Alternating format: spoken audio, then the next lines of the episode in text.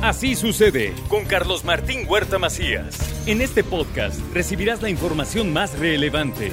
Un servicio de Asir Noticias. Bueno, y ahora tengo la oportunidad de platicar vía telefónica con la secretaria de Economía del Gobierno del Estado, Olivia Salomón. Secretaria, te saludo con el gusto de siempre. ¿Cómo estás? Muy buenos días. Muchas gracias. Este, te saludo con mucho gusto, Carlos Martín, a ti y a todo tu auditorio.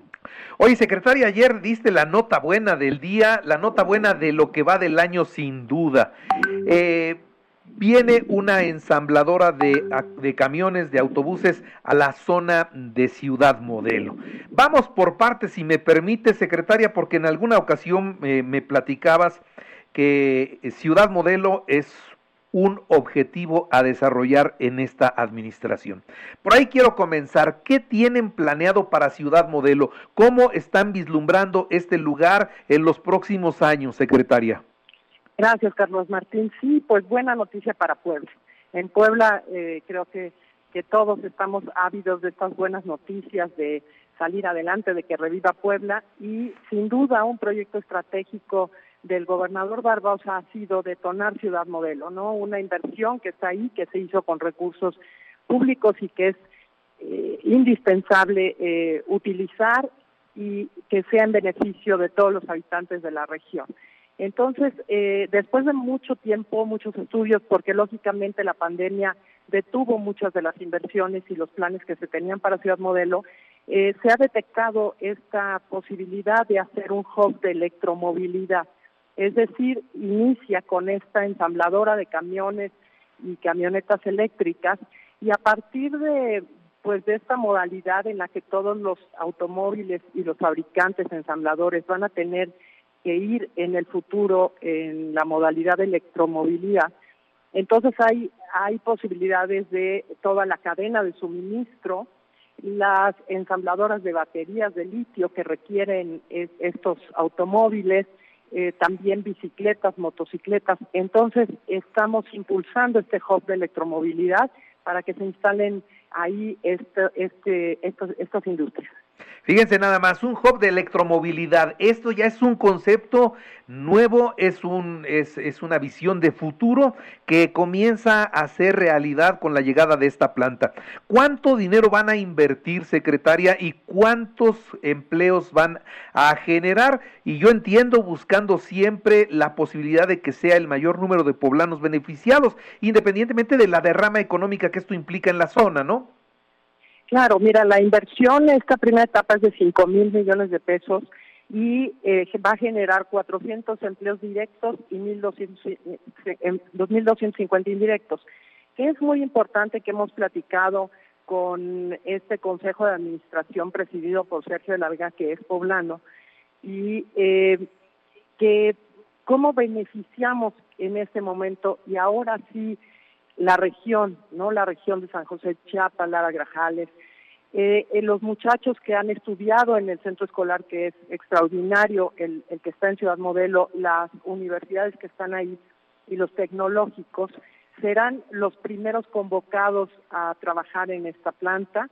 También las personas de, de la región, ¿no? Eh, la idea de la idea de esta inversión y de los inversionistas es contratar y capacitar a gente de la región.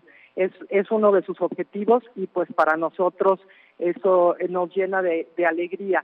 estaremos trabajando de la mano, por supuesto, del secretario del Trabajo, Gabriel Diestro, para que a través de esta Secretaría del Trabajo y de la empresa se hagan estas convocatorias y estas capacitaciones y no tengo ninguna duda de que nuestros jóvenes de la región y las personas este van a poder tener empleos bien remunerados y, y aspirar, ¿no? Aspirar a vivir en esa ciudad modelo.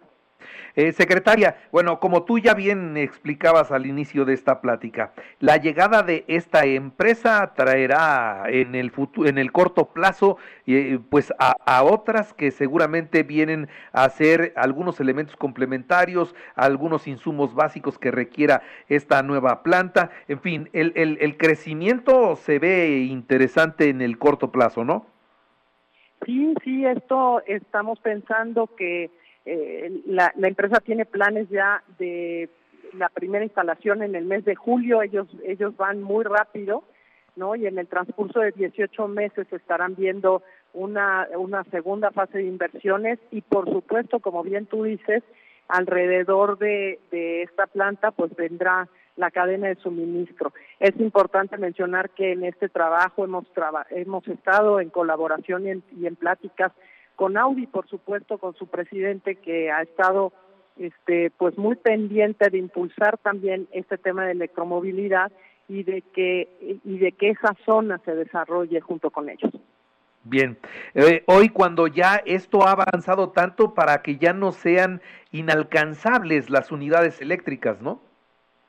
Así es, porque como pues como están marcados los acuerdos internacionales, este para 2040 se supone que que ya no deberá de haber vehículos de combustión interna, tienen que cambiarse por vehículos eléctricos, inclusive la ciudad de Los Ángeles en 2028 tienen ya el compromiso de, de, de que solamente circulen autos eléctricos. Entonces, lo que veíamos como algo muy lejano, algo no real, pues ya está, ¿no? Ya está aquí adelante y nuestra industria y nuestros empresarios pues tienen que ver ese futuro y tenemos que trabajar y como gobierno poner ahí las condiciones para que tomen esa oportunidad.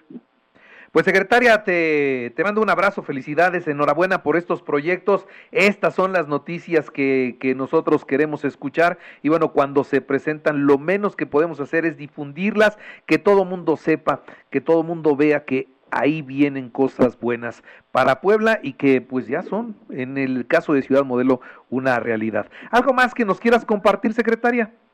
Pues que este gobierno encabezado por el gobernador Barbosa día a día trabaja y me consta, me consta Carlos, Carlos Martín cómo eh, dedica su tiempo y su vida cada día a generar condiciones en nuestro estado que, que generen precisamente estas inversiones. Él personalmente le dio seguimiento durante muchos meses a esta inversión, se reunió este, con los empresarios, de verdad ha sido un apoyo incondicional el del gobernador del estado para detonar esta región.